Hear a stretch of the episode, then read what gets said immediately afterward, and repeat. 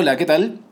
Este miércoles Huawei lanzó en Chile sus nuevos gama alta, presentados ya hace algunas semanas en París, el P20 y el P20 Pro presumen de las mejores cámaras disponibles en un teléfono móvil. Y esto no es casualidad. Pero primero, hagamos un poco de contexto. El pináculo de la serie P es la consagración de una filosofía de marca que no ha tenido empacho en iterar sobre las ideas que otros tenían, algunos más iluminados en ese tiempo, llevando un look y prestaciones similares a los que esos líderes de la industria tenían en ese tiempo, pero a un precio conveniente. La línea P de Huawei ha sido la que ha impulsado la reinvención de la marca desde esa época en donde solamente vendían pinchos USB y algunos teléfonos eh, siempre al alero de un tema de precio y calidad. Desde la época del P6 incluso vienen haciendo las cosas muy bien a nivel técnico eh, y también a nivel cosmético, integrando un cuerpo de metal cuando en su nivel de precio todos eran plásticos. Un paso que era valiente en ese tiempo y que impulsó en una primera instancia una mejor materialidad al alcance de mucha más gente. En palabras sencillas, se sentía premium, pero costaba barato.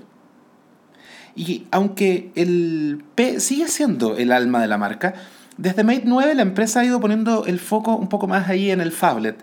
Eh, hoy día, de hecho, los nuevos chips Kirin, el procesador de la marca, eh, es estrenado con ese dispositivo, con el Mate, con la idea de competir con los desarrollos de Samsung y su Exynos también, integrados ya en la línea Note. Ahí pelean entre pesos pesados. Y así todo queda bastante homogéneo dentro del mundo Android. Los lanzamientos entre febrero y marzo y también entre septiembre y octubre, todo para renovar la gama alta en distintas líneas dentro de, ese mercado. Y la verdad es que con lo de hoy día, a muchos tomó por sorpresa que Huawei lanzara este dispositivo que es quizás el rival a vencer durante el primer semestre dentro del planeta Android. Y su marketing se va a encargar de colocarlo en todos lados. Vamos a estar escuchando mucho sobre esta cámara doble del P20 y la cámara triple del P20 Pro, que es fantástica realmente. Además del diseño, además de la batería que dura muchísimo. Pero por otro lado, existe un montón de gente que hoy pegó un salto cuando se dieron cuenta que el precio que iba a tener esta nueva familia de aparatos de la compañía eh, iba a ser harto más alto que lo que estaban acostumbrados a pagar. Hablamos de 599 mil pesos por el P20 regular y 799 por el Pro. Es un salto de 100 mil pesos más de lo que costaba la versión regular el año pasado y 200 mil pesos más que la versión Plus del P10 que el año pasado también se lanzó eh, en esta misma fecha. Un salto grande, por decir lo poco. Huawei se transformó en Samsung y en Apple de forma tan paulatina tan elegante y tan silenciosa que muchos no se dieron cuenta de que el concepto de la marca evolucionó y ellos no. Y de pronto ya no tienen acceso a esta línea B. Veamos cómo está el mercado hoy día en la competencia. Un iPhone 8 cuesta 649 mil pesos. Un Galaxy S9, 699 mil. Un iPhone 8 Plus cuesta 749. Un Galaxy S9 Plus, 799, que es lo mismo que cuesta un P20 Pro. Un iPhone X ni hablar, mejor dicho. El Huawei P20, que vale la pena, que es el Pro, queda metido en medio de una pelea de titanes en que la empresa siempre quiso estar. Siempre se compararon con estos dispositivos y hoy día están ahí peleando por precio y por prestaciones. Y el otro, la variante regular, queda en la entrada de la, gama, de la gama alta, pero por poquito. La diferencia hoy día son 50 lucas o 49,990 si quieres ser purista, con el iPhone más barato. Y la verdad es que, ¿a qué suena eso? De pronto, la empresa sinceró sus capacidades de desarrollo. Tienen la capacidad de hacer teléfonos increíblemente buenos. Y las encarnaron en un dispositivo que realmente es fantástico, es muy, muy bueno. Pero todo esto les obliga a sincerar sus precios y sus intenciones de posicionamiento en la industria. Ya no quieren ser el, el hermanito pobre que viene entrando. Hoy día quieren ser protagonistas y siempre ellos quisieron ser protagonistas y hoy día lo son y también a nivel de precio. Voy a ser súper categórico con esto, pero el Huawei que tú conocías y que acostumbrabas a adquirir como una buena solución, bonita y barata, ya no existe. Ese Huawei murió. Y eso no es malo. Aunque quizás eso te haga pensar que te sientes un poco traicionado por la marca, pero la verdad es que ellos no te den nada. y quizás te toque buscar otra opción para tu próximo smartphone en otra marca. Quizás ya no eres el público de Huawei y eso de nuevo no está mal. A nivel mundial la venta no va a ser fácil y también en Chile de hecho. Eh, para una compañía que independiente de los excelentes reviews que tienen los dispositivos a nivel mundial, porque todo el mundo coincide que son lejos los mejores teléfonos Android del mercado hoy día, va a tener que luchar contra su herencia de marca para convencer a la gente de que vale la pena pagar lo que pagarían por un Apple o lo que pagarían por un Samsung, que antes eran muy caros y de hecho la propia marca se encargó de decir, esto es muy caro. Y hoy día, dada la evolución de sus últimos equipos, eh, están al mismo precio. Han llegado a ser lo mismo que en algún momento ellos dijeron que iban a competir. No sé, pero yo conozco mucha gente que le va a doler la guata pagar 600 lucas por un P20, 800 lucas por un P20 Pro y van a tomar la decisión más conservadora, si se quiere.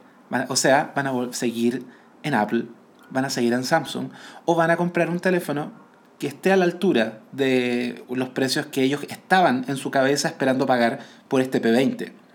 Y que la gente es un, no sé, el, humano es un animal de costumbre y cuando los nuevos paradigmas se dan, existe una buena posibilidad de que esta persona cambie también y se adapte a una nueva solución o tenga que adaptarse de alguna manera a conseguir una nueva solución.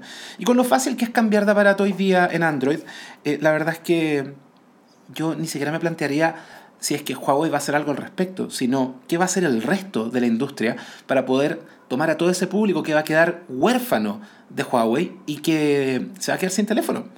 Y que hoy día va a tener que buscar un nuevo teléfono con un nuevo proveedor que ofrezca el bueno, bonito y barato a nivel de premium sin ser premium. Huawei mejoró la apuesta definitivamente en cuanto a prestaciones, a costo de tener que dejar ir su mayor fortaleza, o que quizás la que era su mayor fortaleza, el precio conveniente. Hemos visto otras empresas que lo han hecho anteriormente y no les ha salido tan bien. Yo creo que Huawei tiene los argumentos para poder tener éxito en esta aventura. Y la verdad es que si los chinos logran que la gente haga el cambio y asuma que hoy Huawei no solo es premium, sino que vale premium, entonces el futuro de la empresa va a estar piola. Vas a poder seguir tranquilito. Las expectativas detrás de este dispositivo son súper altas y pueden marcar un cambio en el equilibrio de fuerzas, además de un mercado que es muy aburrido hoy día. Todo el mundo sabe que es Apple y es Samsung y de vez en cuando Huawei, quizás, pero hasta por ahí nomás. La verdad es que esta, este nuevo dispositivo llega en un gran momento para poder despeinar en cierto modo a esta industria que se había mantenido medio abúlica, medio tranquila, medio achanchada si se quiere, y le pone competencia a dos tipos que habían estado muy relajados, eh, desarrollando ideas casi a medias o mejorando con lo mínimo sus dispositivos. Hoy día sí tienen la presión de hacer un excelente teléfono a la vuelta de la esquina. Definitivamente hay mucha gente a la que le va a costar asumir este nuevo rol, pero el P20 Pro es el mejor teléfono Android del mercado a la fecha. Y eso es mérito de una empresa que desde ahora inicia un nuevo camino, que nunca le había tocado antes. Liderar. Va a tener que liderar un mercado en vez de seguir a quienes estaban históricamente liderando este mercado. Se sumó a todos los que están gastando un dineral en investigación y desarrollo y hoy día lo capitaliza en un súper buen teléfono. Pero, eh, de nuevo, a Huawei nunca le había tocado liderar y hoy día está ahí, adelante. Y hay que ver si es que realmente tienen la capacidad de ser una empresa grande a nivel de liderar este mercado y cómo se va a traducir finalmente esa ventaja, a ver si la capitalizan, no solamente en venta de dispositivos, eh, no solamente en participación de mercado, sino que además en ganancias, porque la inversión para poder desarrollar este equipo o estos equipos probablemente fue extremadamente alta. Yo creo que a nivel de ganancias vamos a tener que estar muy atentos a ver cómo le va al dispositivo, cuál es el rendimiento y si es que finalmente la apuesta sale. Y por ahora, y para terminar, solamente una cosa es clara. Si no quisiste a Huawei hace años, cuando era el gama alta barato o el equipo mediocre que tú podías comprar que se parecía a un premium, quizás deberíais plantearte al menos la idea de ir a buscar uno ahora que es 100% premium. Pero créeme, te va a costar muchísimo pagar lo que piden hoy día por un Huawei. Y si no lo hiciste antes, quizás no lo vayas a hacer ahora.